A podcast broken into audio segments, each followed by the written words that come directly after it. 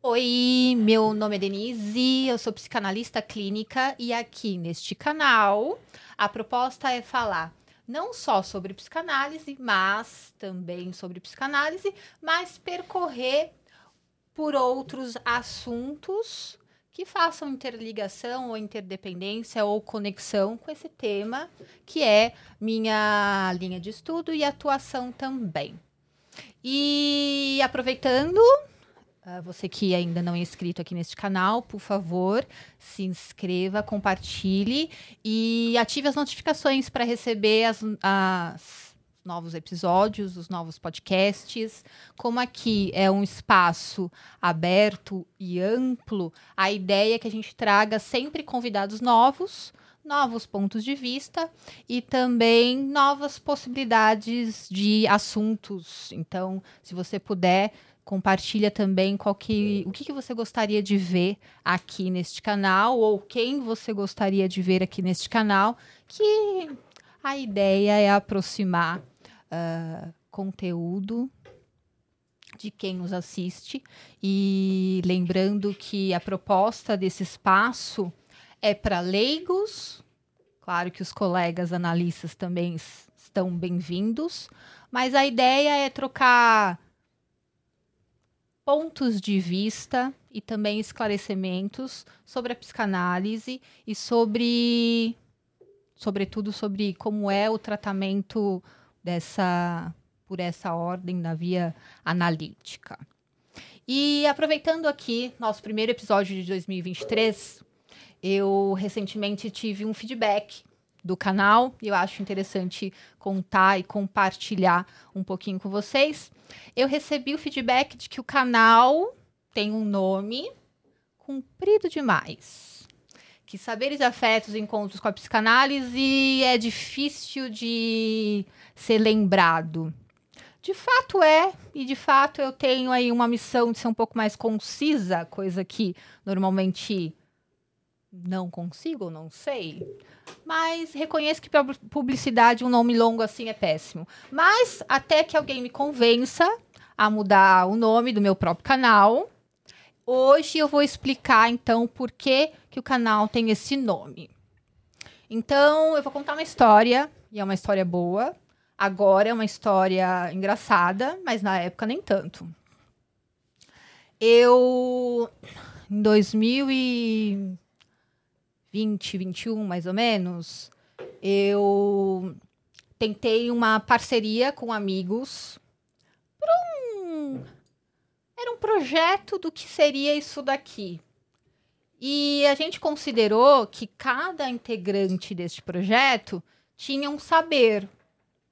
Então, cada qual trazia para essa parceria, para este projeto, um tipo de conhecimento, que na época era um tipo de. era uma teoria específica, uh, uma linha de se pensar a psicanálise. Então, um era lacaniano, o outro era unicotiano, o outro gostava de Melanie Klein. Então, a gente uh, se juntou com a ideia de trazer para o grupo uma certa sinergia para isso que a gente considerava como saber.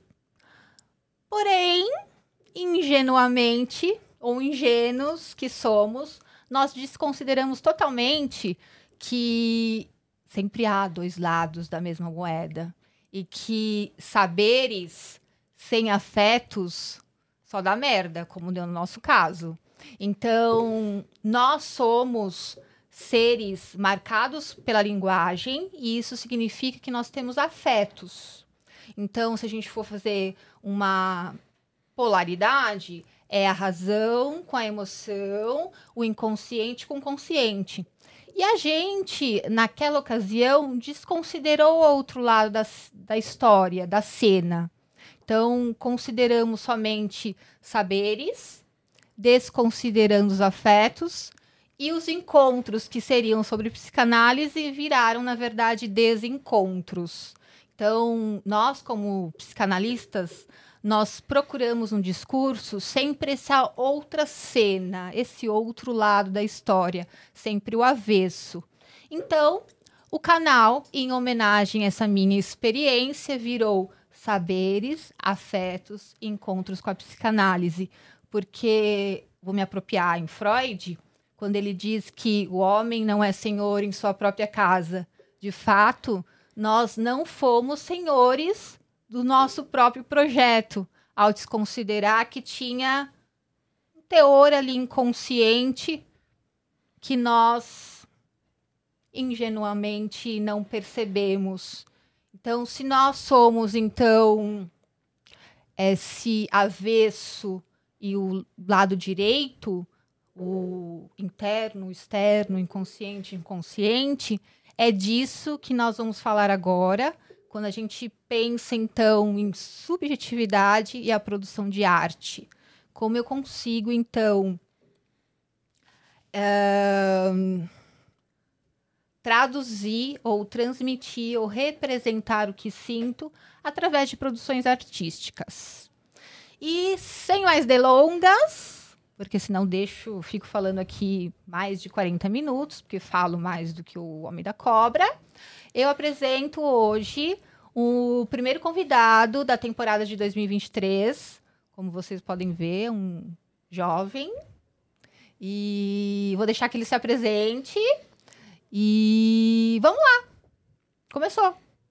é, seu nome, sua idade, o que, que você gostaria de mandar como mensagem para as pessoas que nos assistem, os que estão ouvindo também, porque esse material também vai para o Spotify depois. E seja bem-vindo. Obrigado, muito obrigado. Uh, vamos começar do começo, então, né? Uhum. Meu nome é Marcelo Henrique, eu tenho 16 anos, sou sobrinho da Denise, para quem não sabe. Então, né? Os laços familiares nos trouxeram até aqui também, né? E eu sou poeta. Acho que acima de tudo, né, o que me trouxe aqui para esse espaço para falar um pouco sobre minha arte, sobre como eu transformei, né, um pouco dessa bagunça da vida, né? Essa bagunça Principalmente nessa fase da vida, né? Que é meio difícil controlar, né? As... Chamada adolescência. Chamada adolescência. Então eu fui assim, caí de paraquedas na poesia. E foi isso. Estou aqui hoje. É, progredi muito dentro da poesia, é, melhorei muito a minha escrita e aprendi a olhar melhor para mim mesmo por causa da poesia. Uhum.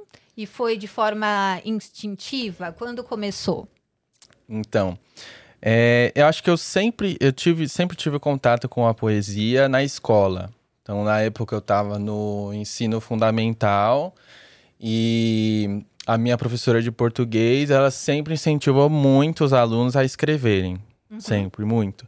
Professora Márcia, inclusive, se a professora Márcia estiver assistindo aqui, por acaso, né? Uhum. Muito obrigado, professora Márcia, porque foi ela que me incentivou muito. E no nono ano a gente estudou, a gente estava estudando poesia. E aí em março, eu tava, quando eu estava no nono ano, explodiu a pandemia. Março de 2020, Isso. fatídico ano. É.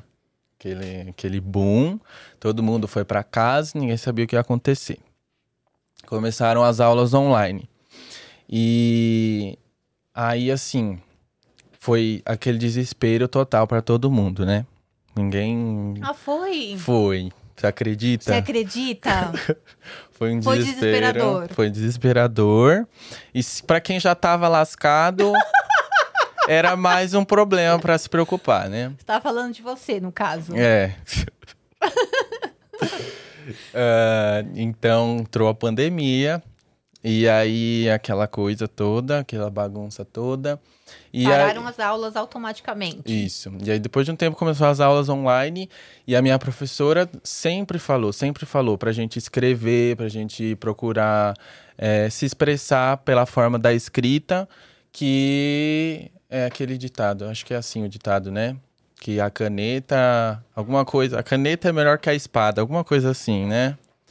Que se você, né? Faz sentido. Isso, é isso. Antes que você mate alguém, isso. você mata a folha de papel. Aham, entendi. Tipo isso aí. E aí, assim, eu aceitei, né, o convite, desafio. que ela é isso. Ela não parava de falar. E tinha um concurso de poesia na escola onde eu estudava. Tinha um concurso. E no ano, no oitavo ano eu já tinha participado, mas eu não tinha ido pra frente. Então eu escrevi um poema para participar do, do concurso e foi isso, acabou. Aí no nono ano eu, decidi escrever de novo. E assim, eu escrevi dois poemas, eu lembro até hoje, eu escrevi dois poemas, o- meus primeiros dois poemas. Um se chamava Dançando com um Estranho e o outro se chamava Finalmente Sós. Era pura depressão. Não, eu, eu li os poemas dele dessa época, gente. Eu falava, nossa, al- alguma coisa tá acontecendo. Algo de Gente. errado não está certo. Algo de errado não está certo. Eu falei, meu, mas, mas que coisa melancólica. Eu falei, gente. Foi, foi isso aí. Ah, assim, acho que é pertinente eu explicar o porquê, né? Porque quando eu tinha 13 anos, é, uma paixonite avassaladora, Aos 13 anos. aos 13 anos, Faz tempo, mas eu lembro. tipo assim, tipo assim, né? Naquela época, Aham, naquela Aos 13 época. anos? É, o meu coração foi partido e depois de assim dois meses conversando com uma menina, é, tudo acabou de repente e assim eu fui nutrindo aqueles sentimentos, né, negativos e aquela falta.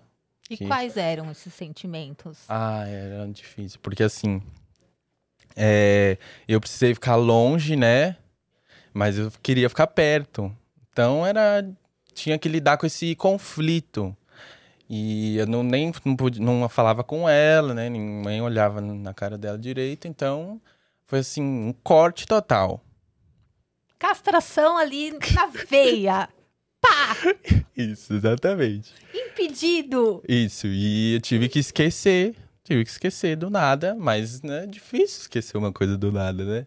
Então eu fui nutrindo aqueles sentimentos. E aí quando chegou a pandemia foi uma mistura total de- dessas coisas que já que eu já estava sentindo com mais outras, medo de ficar doente, medo de perder alguém, meus pais continuaram trabalhando, né? E eu fui morar na casa da minha avó. E aí aquele medo e aquela dificuldade e tal. O que, que vai acontecer? Vai todo mundo morrer? E aí eu aceitei esse desafio da professora. Vou escrever, escrever esses dois poemas. E li pra, é, pra turma toda na aula online. Eu li. E ela ficou maravilhada, assim, sem palavras para descrever. E assim, é engraçado que quando a gente lê essas coisas antigas, a gente dá risada, né? Eu, eu escrevi umas coisas assim. Eu acho que. É, amores platônicos.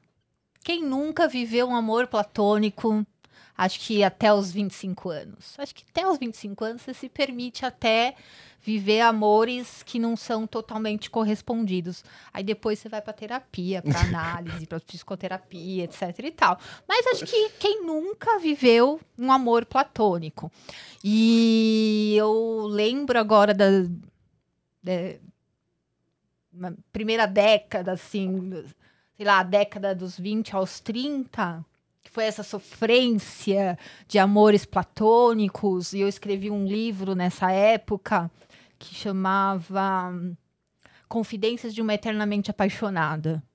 Quando eu leio hoje, eu falo, Senhor, de fato, a psicanálise salva.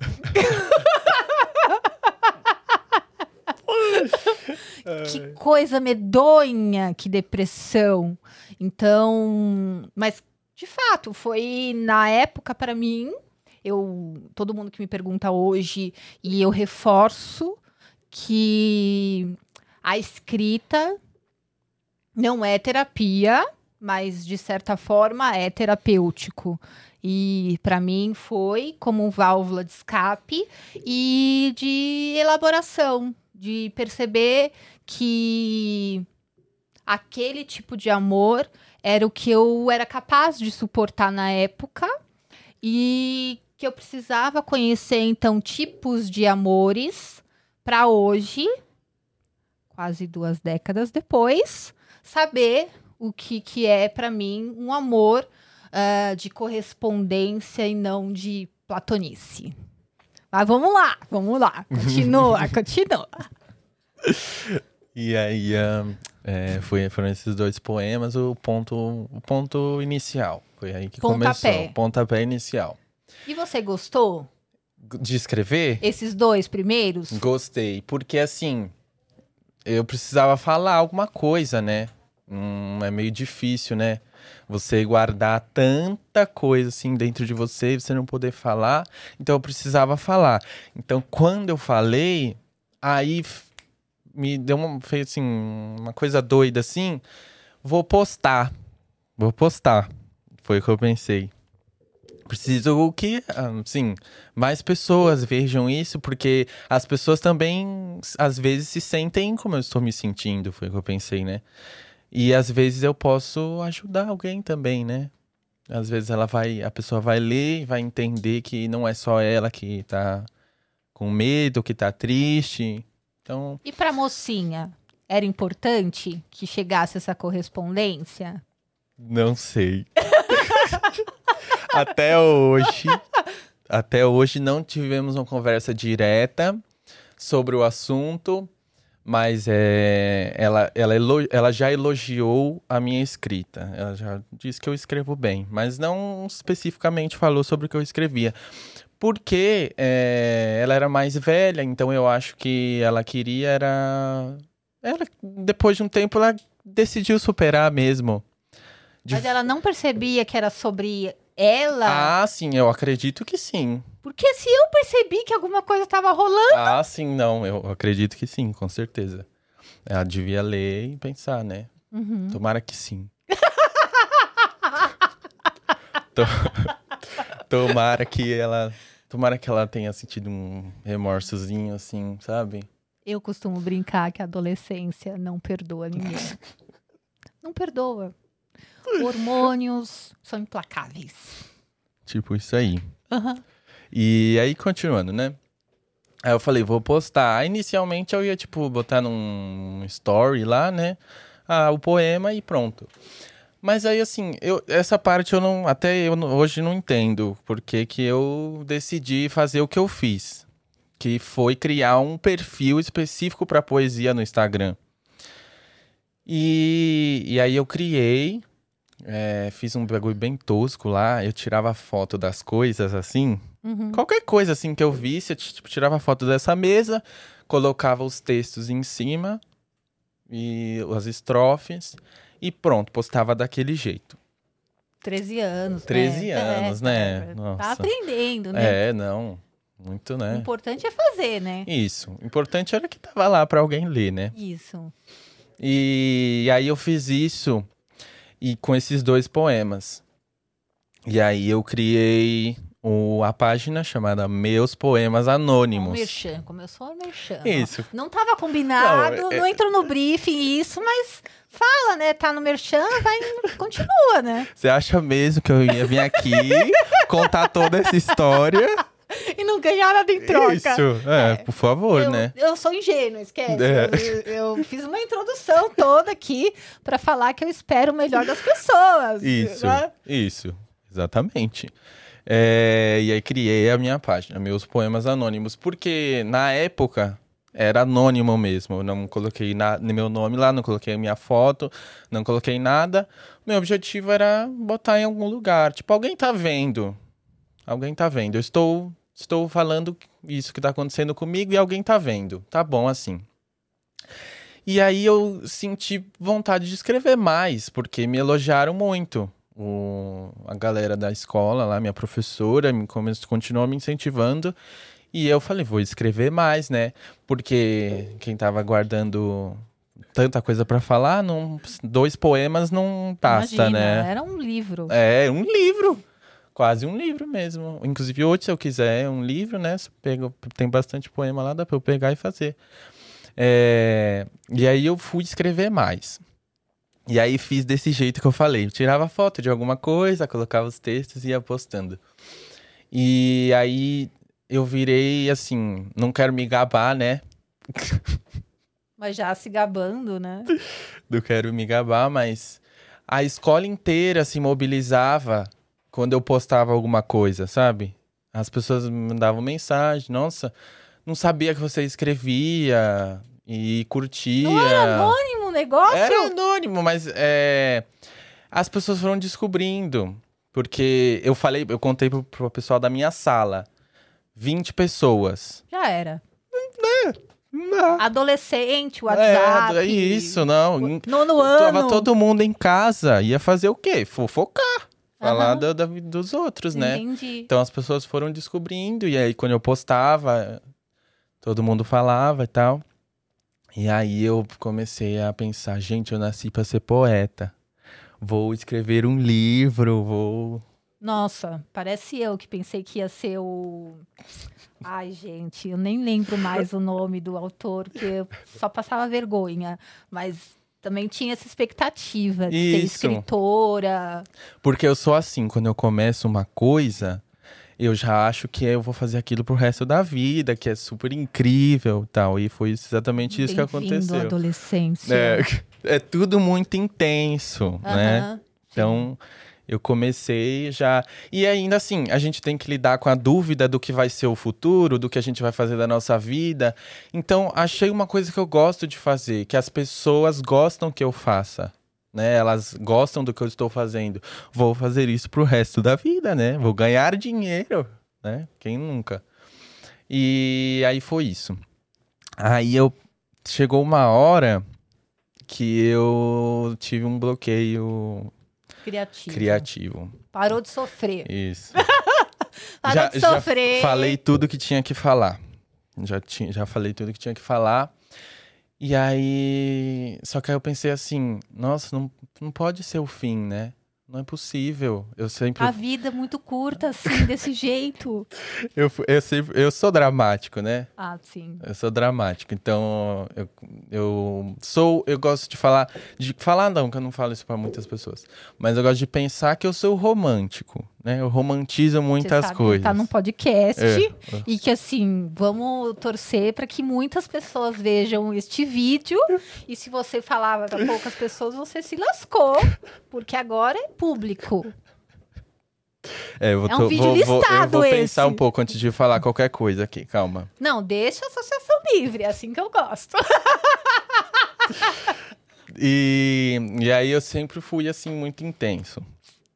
E aí eu parei, parei assim, sei lá quanto tempo eu fiquei sem escrever, um mês. Mas quem, para quem tava escrevendo assim direto, eu postava uns três poemas por, por dia ou até mais. Então eu tava escrevendo muito e aí de repente acabou.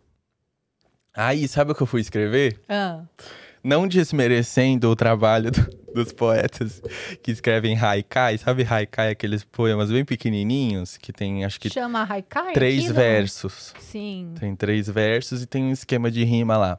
É tipo o Poema Express.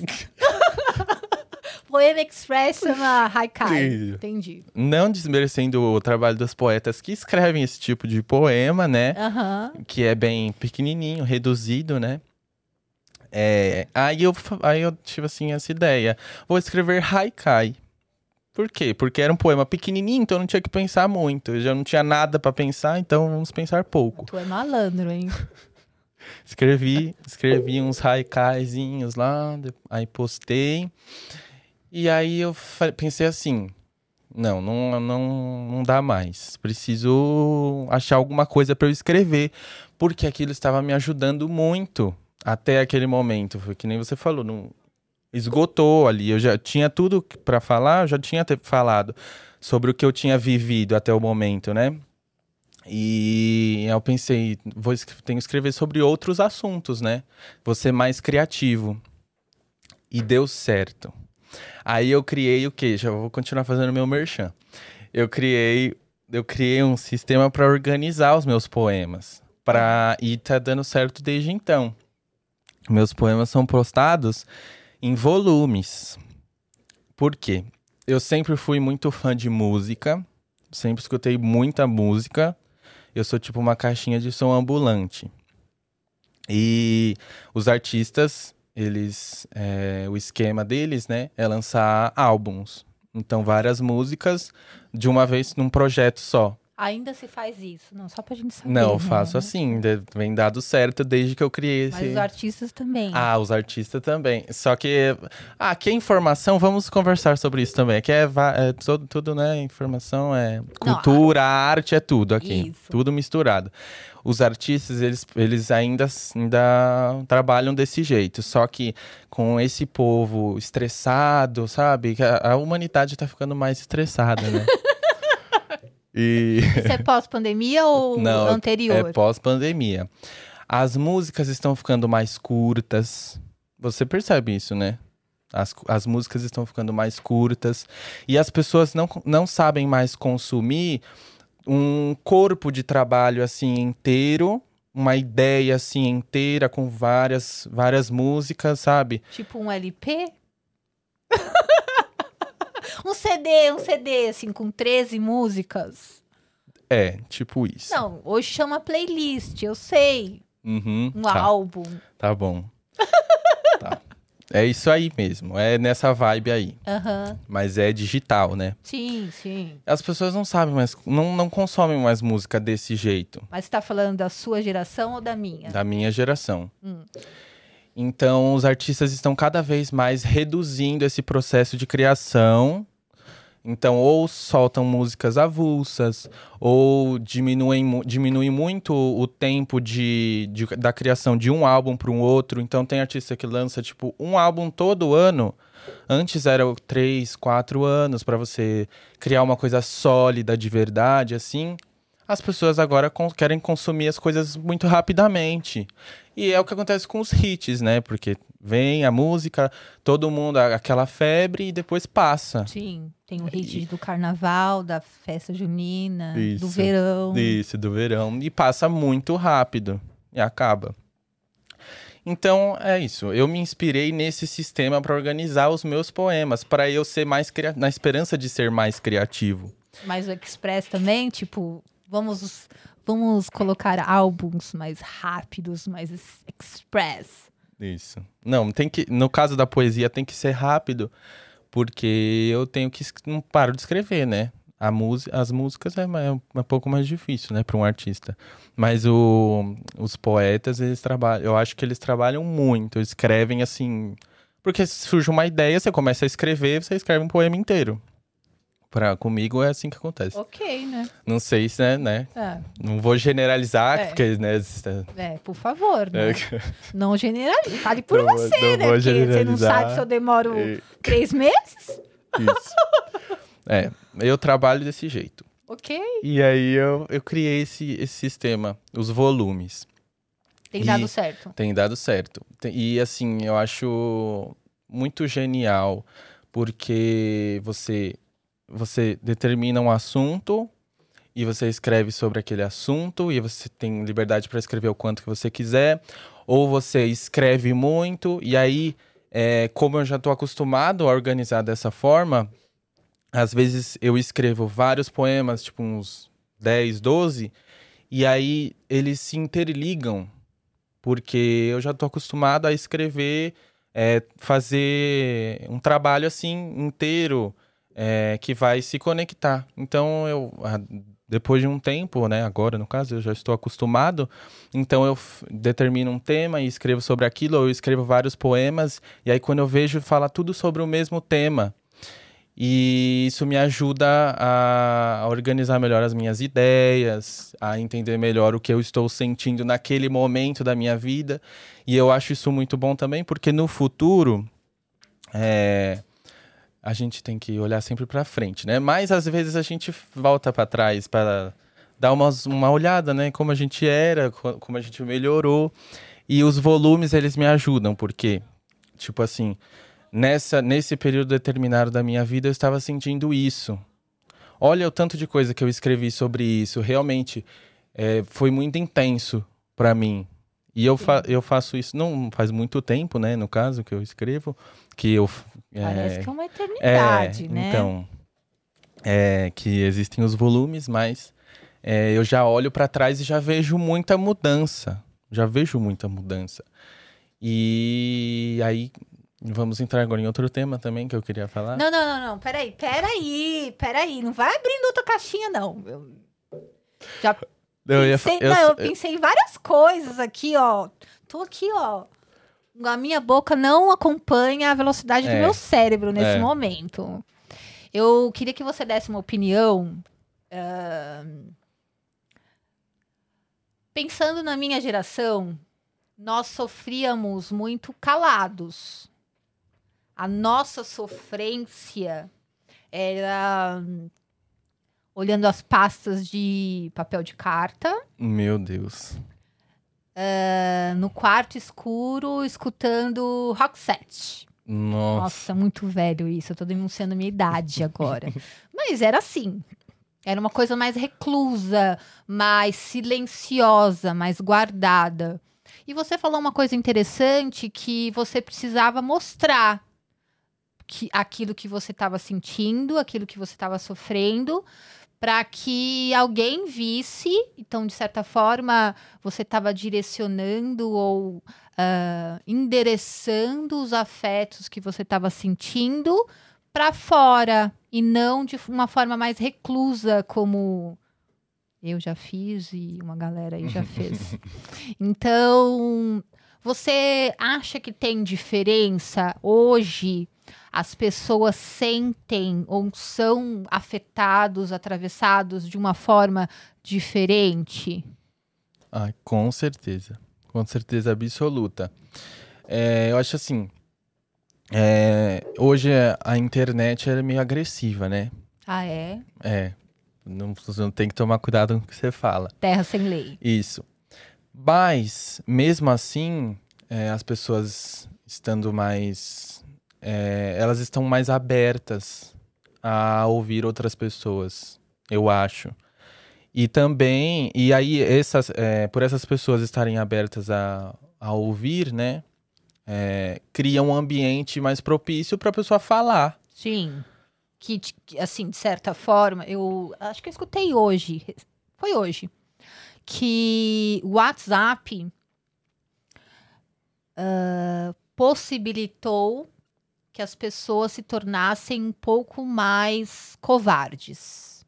Porque antes você tinha que trocar ideia, se você é dessa época, em que as pessoas trocavam ideias, tete a tete, face to face. Você, ia dar um fora em alguém, você tinha que ir lá ah, encontrar a pessoa presencialmente, ou. Eu, eu, eu, eu vou denunciar mais uma vez a minha idade, mas na década de 90, nem todo mundo tinha telefone em casa. Então era caro ter telefone, né? Eh, As linhas eram compradas e não, não era todo mundo que tinha telefone em casa. E se você não encontrasse a pessoa pessoalmente, algumas pessoas tinham um telefone, você trocava essa ideia ah, por telefone, não tinha outro jeito.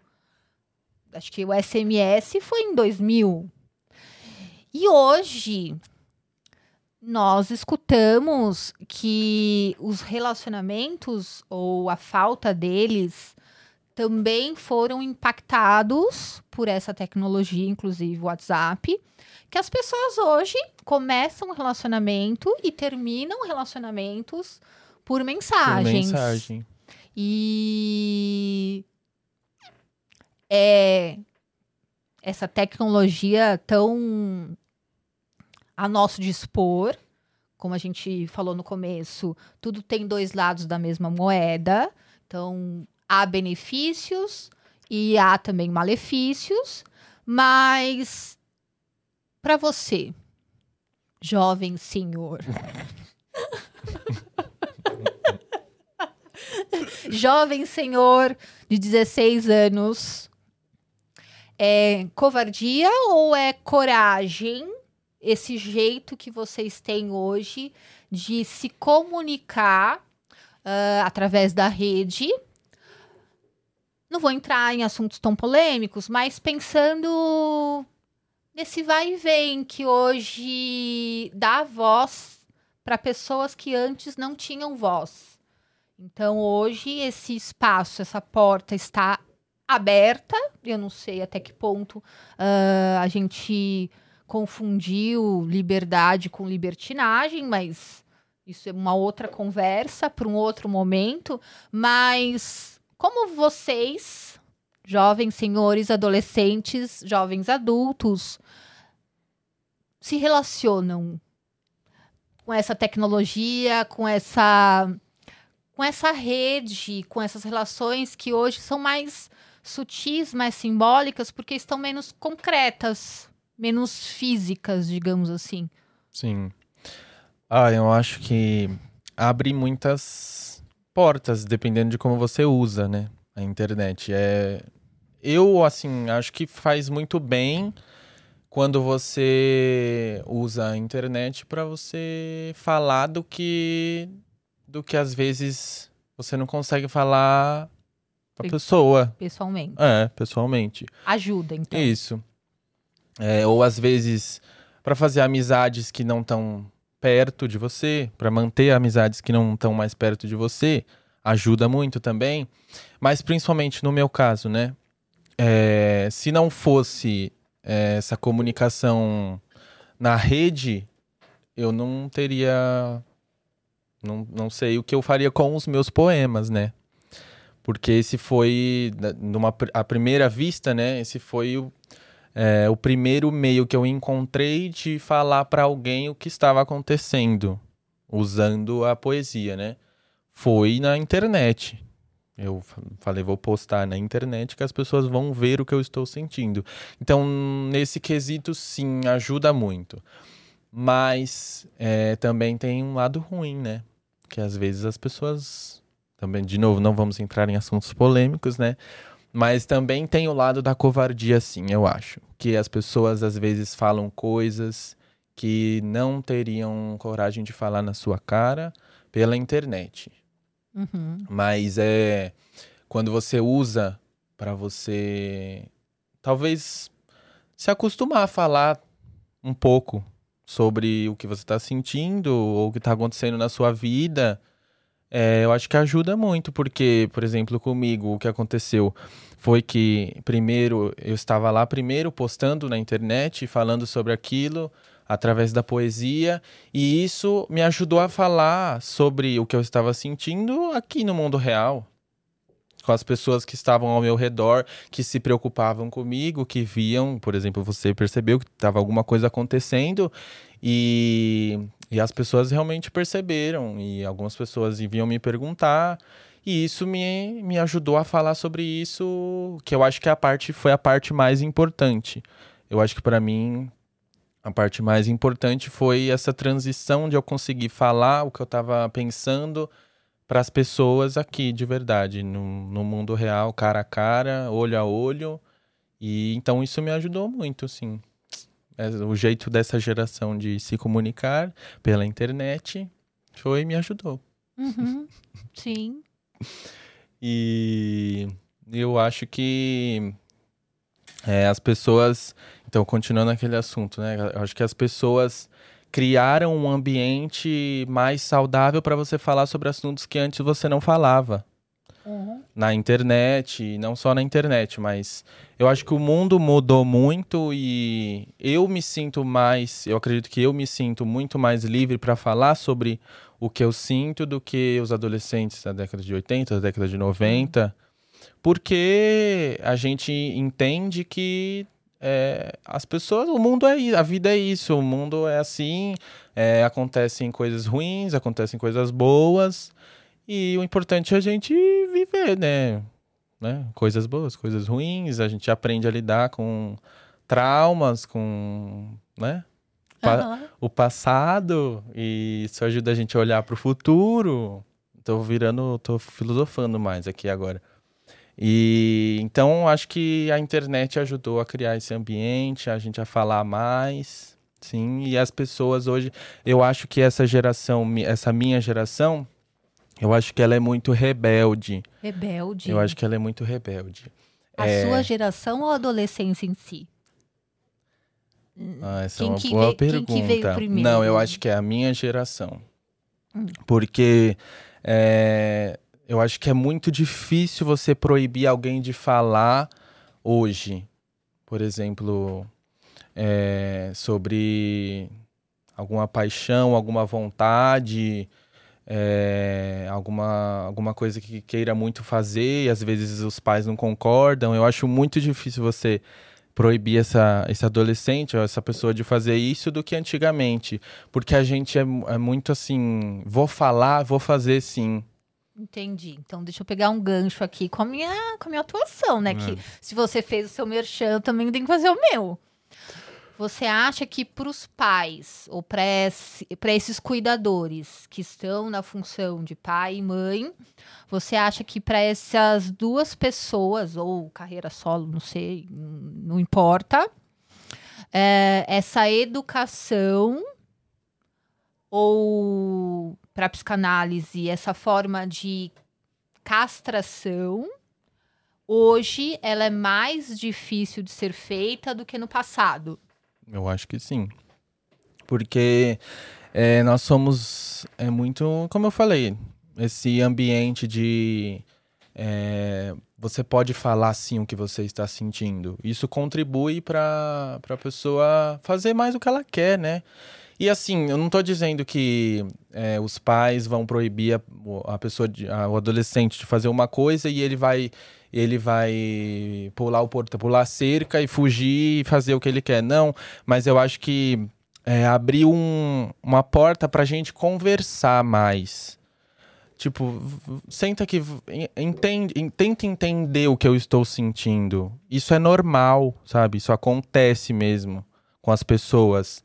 É, não é não é anormal o que eu estou sentindo. Só assim, tenta entender, né? Eu acho que abriu portas para a gente conversar mais, para tentar convencer, né? Porque ah, os pais é meio cabeça, são meio cabeça dura, né? É claro. Todos, né? Quando eu digo que a adolescência não perdoa ninguém, é disso que eu estou falando. Isso. Então, para a gente abrir um pouco a cabeça, é, entender um pouco o que a gente está sentindo, né? Eu acho que abriu, abriu os caminhos. Então, a, a sua geração tem um precedente, então tem essa liberalidade de trocar ideia, de conversar, de falar e ouvir coisa que a minha geração ou as anteriores não tiveram essa mesma oportunidade. Isso. Exatamente. Porque o clima, a, soci... a, sociedade da época era, de certa forma, mais repressora do que agora. Isso. Por exemplo, vou dar um exemplo simples, Isso. bem simples. Exemplos práticos, por Isso. favor. Por exemplo, assim. É... Antigamente, se o pai falava assim: Eu quero 10 horas você deitado na cama para dormir. Vou falar assim, na sexta-feira à noite. Sexta-feira. Porque sexta-feira é um dia um dia que pode, né? Aí tá vendo a cabeça do adolescente de hoje. Sexta-feira é um dia que pode. E antigamente eu acho que o filho ouvindo aquilo, ai, meu pai, eu vou ter que fazer de qualquer jeito, e em 10 horas ele tava na cama. Não havia questionamento. Isso, não havia questionamentos. Agora, hoje, a gente não concorda. Quer dizer, podia não concordar antes, mas hoje a gente não concorda. E fala. E fala não concordo com você. Não, não assim, não necessariamente assim, né? você sabe que seus pais vão assistir isso, né? não necessariamente assim, mas, por exemplo, assim. É, tenta justificar, tenta dar uma, um motivo bom para ficar acordado. Entendeu? Argumentar. Argumentar. Eu acho que tipo, antes. Amanhã é sábado, é, relaxa aí. Isso, a gente não vai acordar cedo. Eu compenso... olha, o fi... olha o filme, que bom que tá passando, filme bom, entendeu? Eu acho que antigamente era mais difícil você abrir a boca para falar, ter coragem de abrir a boca para falar. Isso é um exemplo simples, mas também pode acontecer com situações mais Isso, sérias. mais complexas. Isso, exatamente, entendeu? Tá. E quem que mudou? O, os, os filhos que vieram, digamos, num drive mais avançado? Ou foram os pais que mudaram? Ah, eu acho que é um. Eu acho que é um conjunto. Acho que os dois, os dois mudam. Os dois juntos. lados dessa moeda Isso. mudaram. Isso. É, porque, assim. É, você é influenciado pelos, pelo ambiente ao seu redor, né? Pelas pessoas ao seu redor. Ai, você tá aprendendo comigo, né? você é muito influenciado pelas pessoas ao seu redor. E, e aos poucos, nós vamos mudando inconscientemente. Então, eu acho que essa ideia sendo colocada assim constantemente na cabeça de uma pessoa faz ela mudar. Então, acho que é isso que faz os pais mudarem. Porque se eles são de outra geração, né? É, não tem outra coisa que faça eles mudar, senão tentar conversar e colocar aquela ideia né, na cabeça.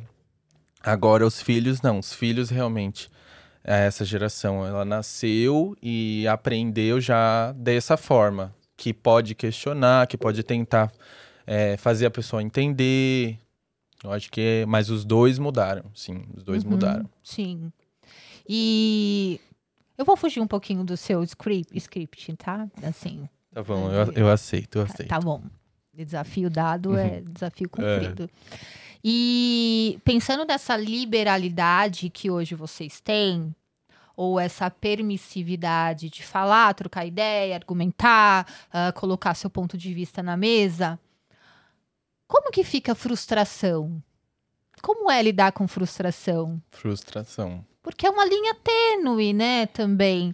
Se eu posso, até onde posso? Né? Uh, como é a castração hoje? Ela é demarcada, tipo, não pode e vai fazer alguma coisa com isso? Uhum. Ou é tentando sempre ultrapassar essa linha imaginária de Uh, eu não posso, mas eu quero mesmo assim. E é, é aquela cena emblemática da criança se jogando no supermercado e, e aí por diante. Ai. Como é frustração para você? Eu acho que assim, ao mesmo tempo que a frustração talvez seja maior por você tentar mais convencer. Isso. A frustração é um pouquinho maior, mas ao mesmo tempo eu sinto que é um pouco mais leve lidar com a frustração hoje? Essa. Será? Ah, eu. Assim. Eu acho que é, essa geração ela é um pouco mais consciente, assim, das coisas. Eu acho. Ah. Pelo menos eu, assim, eu penso muito. Eu penso, assim. Eu penso em várias possibilidades para as coisas. Tudo que pode acontecer. É, então, é, às vezes e eu sou muito positivo também. Aí vai da pessoa, né? Sim. Mas eu sou. tá falando de uma subjetividade. É, isso. Cada um. Mas eu sou muito positivo. Então, assim, se é não, é. Tá, tá bom, né? Tudo bem. Tem... eu tentei, pelo menos, né? Eu tentei. Agora. Mas eu acho sim, eu acho sim que é mais fácil lidar com a frustração hoje.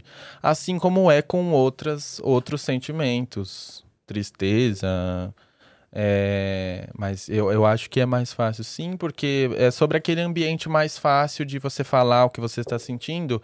Eu acho que isso também tem a ver com é, você mesmo, não só o que você vai falar com outras pessoas, mas o que você pensa sobre você mesmo, sobre o que está acontecendo.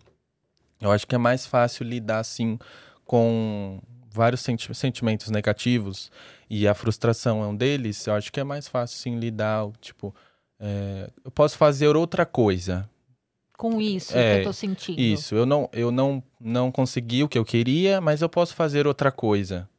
Sei lá, vai. Aí desabafa com outra pessoa, mas não fica, não fica naquela tristeza, sabe? Não faz birra. Eu acho que não funciona Não se joga no assim. mercado todas é, as vezes. É isso, não se joga no chão do mercado, chorando, gritando, puxando a mãe. Não, acho que não, não mais. É mais fácil lidar com isso, eu acho. Sim. E aí tem a ver com a poesia também, né? Porque. Tem, tem a ver com a sublimação. Isso. Tem a ver com esse não que eu recebo, é. com essa falta que eu reconheço, com esse desejo e com a.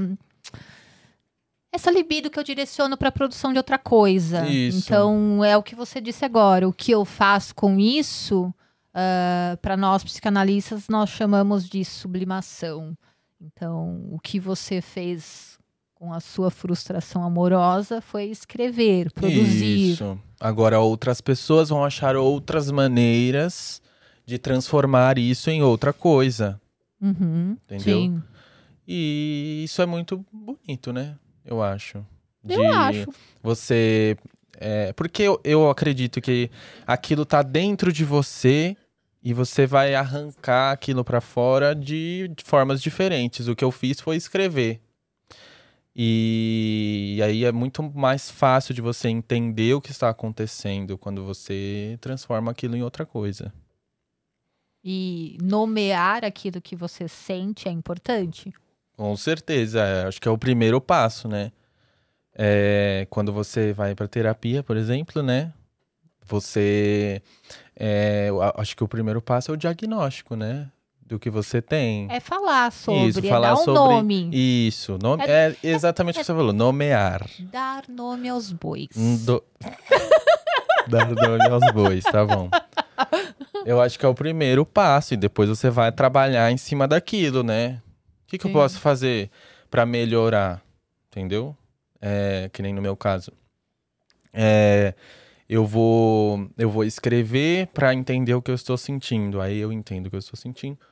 É, e agora eu vou quebrar tudo ou eu vou brigar, vou brigar com alguém, vou ficar na cama o dia inteiro. Não, vou levantar e vou fazer outra coisa. Vou tentar esquecer isso. Ou vou conversar com essa pessoa. Às vezes tem a ver com alguém, né? Vou conversar com essa pessoa. Eu acho que o primeiro passo é você nomear, você identificar o que está acontecendo mesmo, de verdade, com você. Uhum, sim. Ah, enquanto você falava de arte, dessa produção, essa sublimação de afetos em arte, eu lembrei de um videozinho que estava recentemente na- no Instagram da Marisa Hort falando que ela foi para psicanálise justamente para que ela foi salva pela psicanálise justamente em um dos seus questionamentos ela achava que ela para fazer o que ela fazia trabalhar com aquilo que trabalhava ela não poderia ser normal que para fazer arte é preciso uma certa dor, sofrimento, angústia. E aí você traz que enquanto estava sentindo aquele rebuliço todo, conseguiu produzir. E agora que isso já aliviou, ah, é possível produzir quando não há tristeza? Com certeza. Ah. Com certeza. É, porque assim, é, enquanto a gente, enquanto a gente tá vivendo, né, tem coisa pra gente escrever, tem coisa pra gente pensar, tem coisa pra gente falar. Então, é assim, eu costumo prestar muita atenção em tudo que tá acontecendo. Então, eu acho muitos assuntos diferentes pra escrever sobre, é, justamente porque eu presto atenção nos detalhes, sabe? E aí, às vezes, eu nossa, isso aqui poderia virar um poema, isso aqui dá um é um assunto interessante. E eu acho que é importante também você porque a gente supera os traumas, né? A gente entende os traumas e supera os traumas, mas a gente não esquece daquilo que aconteceu, né? Sim. Então, às vezes, revisitar um pouco aquele passado não tão distante, no meu caso, né? Me ajuda também a escrever mais. Não, não justamente escrever sobre aquele assunto, mas às vezes, como, como a gente. Como depois de superar, né? Às vezes a gente lembra daquilo e dá risada. Então, às vezes, escrever com um tom de ironia, assim, sabe? Às vezes faz bem escrever sobre situações passadas coisas que já aconteceram, mas que às vezes revisitar o passado, lembrar daquilo que aconteceu. É, e às vezes a gente descobre coisas pensando nessas coisas que aconteceram, né? E a gente escreve sobre isso também. Mas assim, a vida hoje é muito Dinâmica. é né? dinâmica isso, é meio difícil você não não falar sobre, não ter nada pra falar, não tem nada pra escrever, não tem nada pra cantar, pra tocar, entendeu? Dá pra inventar muita coisa com a vida de hoje porque ela é tá em constante movimento, é muita coisa acontecendo ao mesmo tempo. É, então é, eu uso tudo isso para escrever. Mas que nem, por exemplo, vou dar um exemplo aqui. É, eu tava pens- pensando justamente sobre isso uma vez, que eu não tinha muita coisa pra escrever. E que, sobre o que, que eu vou escrever então? Vou ter que achar alguma coisa, né? E aí eu, eu inventei uma história. E isso me ajudou. Isso me ajudou muito criativamente. Porque eu estava num bloqueio, mais um bloqueio criativo, né? Os, artistas normal, é assim mesmo, é, né? Fazer o quê? A gente faz, faz, faz, faz, e chega uma hora que dá, um, dá uma canseira, né? Férias, né? Isso, férias. E aí eu comecei a inventar, assim, inventei uma história e escrevi um volume inteiro sobre isso, que é o volume 11, vou tá, dar mais merchan aqui, mais merchan, é o volume 11, que se você for ler, é, são umas situações meio loucas, assim, que é meio difícil de acontecer de verdade. Então eu inventei mesmo uma história baseada num conto que eu li e foi super produtivo, assim, é, foi o, é o volume que tem mais poemas, inclusive. Porque eu fui tirando coisas assim do nada e fui escrevendo, escrevendo e entendendo os sentimentos daquele personagem. Então não não necessariamente eu não estava escrevendo sobre mim, não estava escrevendo sobre o que eu estava sentindo. Mas eu escrevi, consegui escrever muita coisa pensando em outras histórias de outras pessoas, e assim a gente vai inventando, se reinventando. Então, não necessariamente precisa estar tá, é, passando por alguma coisa difícil ou ter é, passado por um trauma recente, algum um término, sei lá, bem dramático, né? Alguma coisa assim, não, não precisa necessariamente estar tá passando por isso para escrever. Porque eu, por exemplo, eu sou um grande exemplo de pessoa que inventa muito. Uhum. Então você está pronto agora para escrever ficção? Ficção. estou, estou pronto para ir para a ficção. Inclusive, era um projeto. Era um projeto. Vai fazer merchan também. É, era um, é assim, é, é um merchan meio é, falido, assim, porque era um projeto que não deu certo. Esse conto que eu falei que me inspirou a escrever é, os poemas, ele tá no meu computador lá, parado. E até hoje eu não. Mas a gente tem, assim. Vou entrar em outro assunto agora. A gente tem que respeitar um pouco o nosso tempo também. Eu escrevi o conto e eu tava super empolgado para postar. E. Assim. De, de repente, assim, acabou a vontade. Entendeu? Mas eu tava. Eu continuei escrevendo. Então eu foquei nos poemas que eu estava escrevendo e até o momento não me veio aquela vontade de, de ir para frente com esse projeto. E tá é, tá tudo bem, né? Isso, né? e tá tudo bem. É sobre isso e está tudo bem. Eu continuo produzindo, continuo escrevendo e essa história talvez fique para o futuro, né? E é isso. Tá tudo bem, né? Uhum. E o que você gostaria de deixar como mensagem uh, para sua geração ou para minha, mas o que, que você gostaria de deixar aqui registrado como mensagem para o futuro?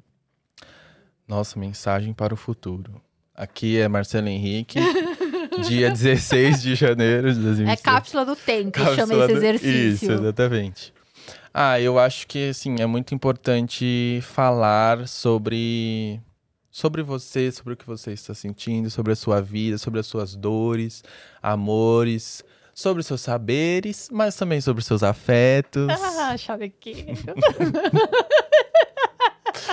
é, eu acho importante não, não deixar isso de lado, não tentar esquecer, assim. É, fale sobre tudo, fale sobre você, é, grite para as outras pessoas o que você está sentindo. Porque guardar para si mesmo é muito difícil e com o tempo o corpo começa a responder, né? Mas talvez fisicamente. É, ou não, né? Ou não, essas dores que a gente guarda. Então, sei lá, conversa com alguém ou vai transformar isso em música ou em poesia, mas não guarda isso para si mesmo. E assim, não tem limite, né? Quando, quando você quer criar, você vai longe. E foi o que aconteceu comigo.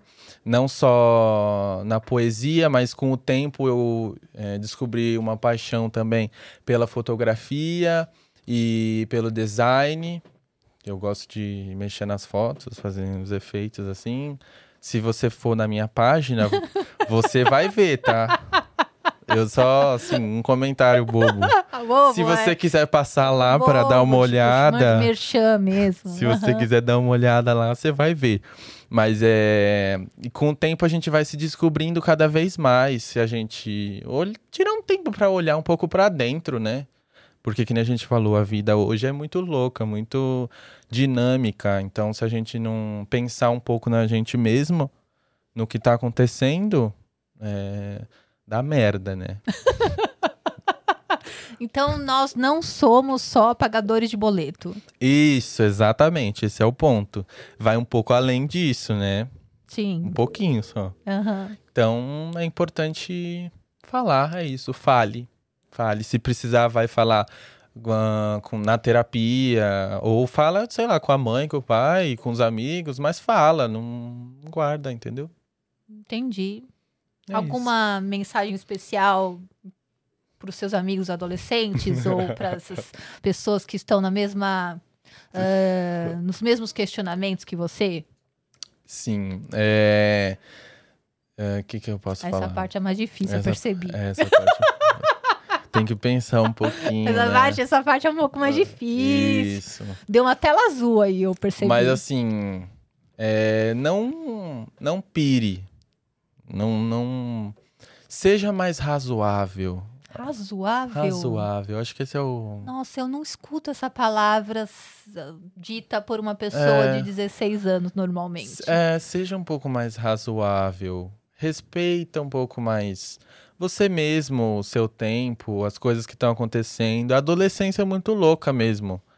É, mas se a gente se a gente ficar louco assim, né, não- as coisas não acontecem é, direito. Então, diante de tantas coisas que acontecem, dos medos que surgem, das dores, dos hormônios que aparecem, né? Que são meio difíceis de controlar. meio não, totalmente. É, seja um pouco mais razoável, né? Tenta entender. Essa é, a, essa é a sua situação agora. Você não vai conseguir mudar ela. Tem que passar, não dá pra Isso, pular. exatamente. Mas o que, que você pode fazer pra, sei lá, tornar isso um pouco melhor? E não que seja ruim também. Porque a adolescência ensina muita coisa pra gente, né? Sim. Mas não encarar de uma forma tão negativa assim, sabe? Tipo, ah, estou no fundo do poço. Não, não, não irei mais para nenhum lugar. Aqui estou e aqui vou ficar, aqui vou morrer. Esse é o fim. Não. Entendeu? É Entendi, isso. Essa é a minha entendi. mensagem. É que é uma fase meio louca, né? Porque você até ontem era criança e tinha pouco domínio sobre suas atividades, sua rotina, sobre seus desejos. Era, de certa forma, em alguma medida, conduzido pelos pais ou direcionado por eles. E aí, num determinado momento, alguém faz assim, ó, puf, está crescendo. Aí, claro, depende muito de cada um, e a gente tá, assim, falando sobre sub- subjetividade, mas é também se ver sozinho, né? Então, um, dois, três valendo, você pode escolher aquilo que quer, no que vai estudar, ah, se quer ou não trabalhar agora. Então, é um. Eu tô contigo, mas é contigo. Né? Eu tô do seu lado, mas agora você também escolhe. Isso. E é uma fase meio indeterminada por isso. É esse meio do caminho é, é complexo de fato, né? E acho que o, um problema muito grande é quando a pessoa, quando não falam assim, estou contigo. Quando é só contigo e é você mesmo. Eu acho que isso é um problema grande. Assim como também o contrário também é um, pro- um, proble- um problema grande. Eu estou sempre contigo e não Isso. vou me separar de você. Exatamente. é o que o Isso. Winnicott fa- falaria sobre a mãe suficientemente boa. Eu tô contigo, suficientemente perto para você caminhar sozinho. Isso, exatamente. Esse é o ideal. E, e aí surgem muitas dúvidas, né, nessa hora. Você pode escolher o que você quer. E é, isso também tem um pouco a ver com o que a gente estava falando das, gera, das gerações passadas, né? Que tinham, às vezes, escolhas mais limitadas, né? Ou só, pens só pensavam que tinham escolhas limitadas. Porque era o que era pregado, né? Você tem uma chance para escolher o que você quer. E se não der certo, você tá ferrado.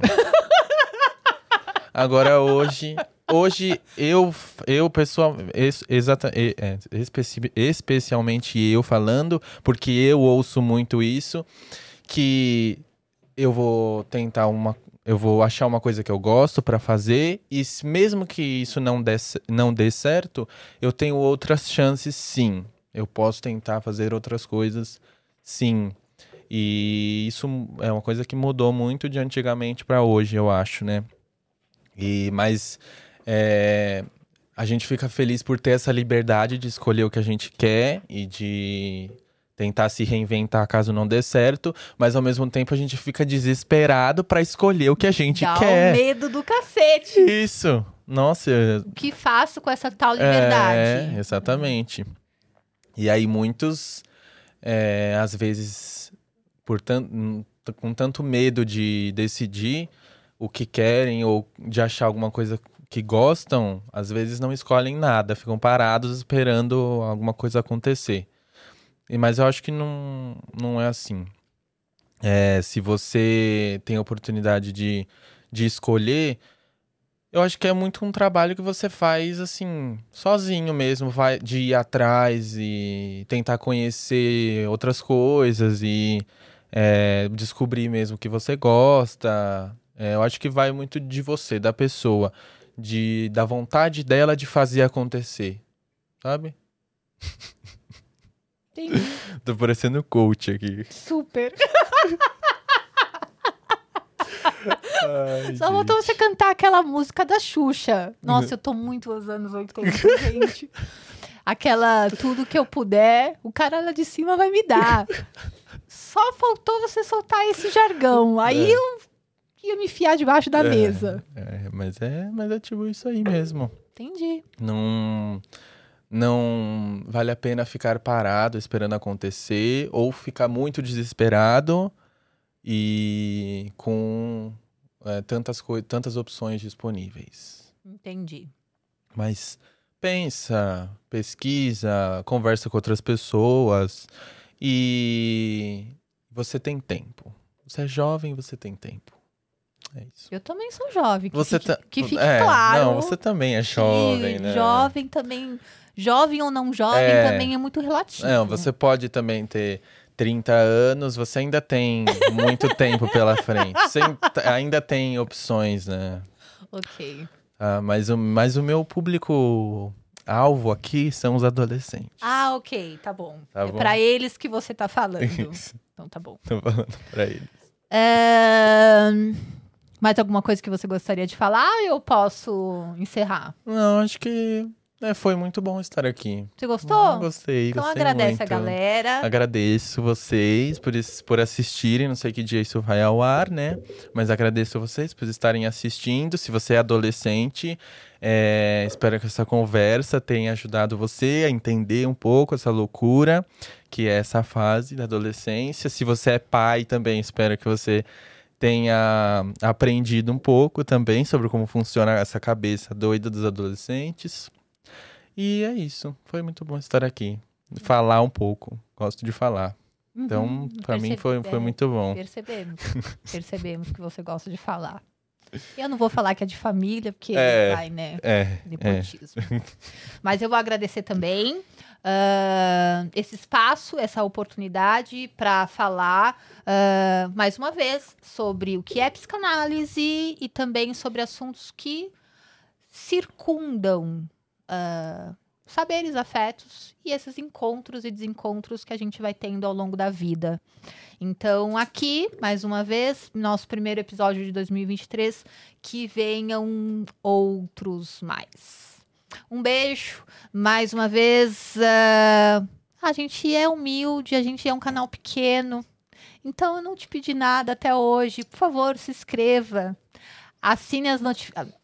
Ative as notificações e, se você gostou, claro, compartilha com mais pessoas, porque uh, outras pessoas também, como diz o Henrique, podem estar com as mesmas dúvidas que você. Então, não custa nada ajudar compartilhar e uh, pulverizar esse canal modesto, pequeno, humilde e despretensioso, mas que tenha singela, tem o singelo objetivo de falar sobre psicanálise de um jeito fluido, não cheio de técnicas, mas uh, mais palatável para todo mundo que tem curiosidade sobre o tema e não sabe exatamente onde procurar informações éticas, de qualidade, com responsabilidade. Então, seja bem-vindo. Um beijo para você e até o próximo episódio. Tchau!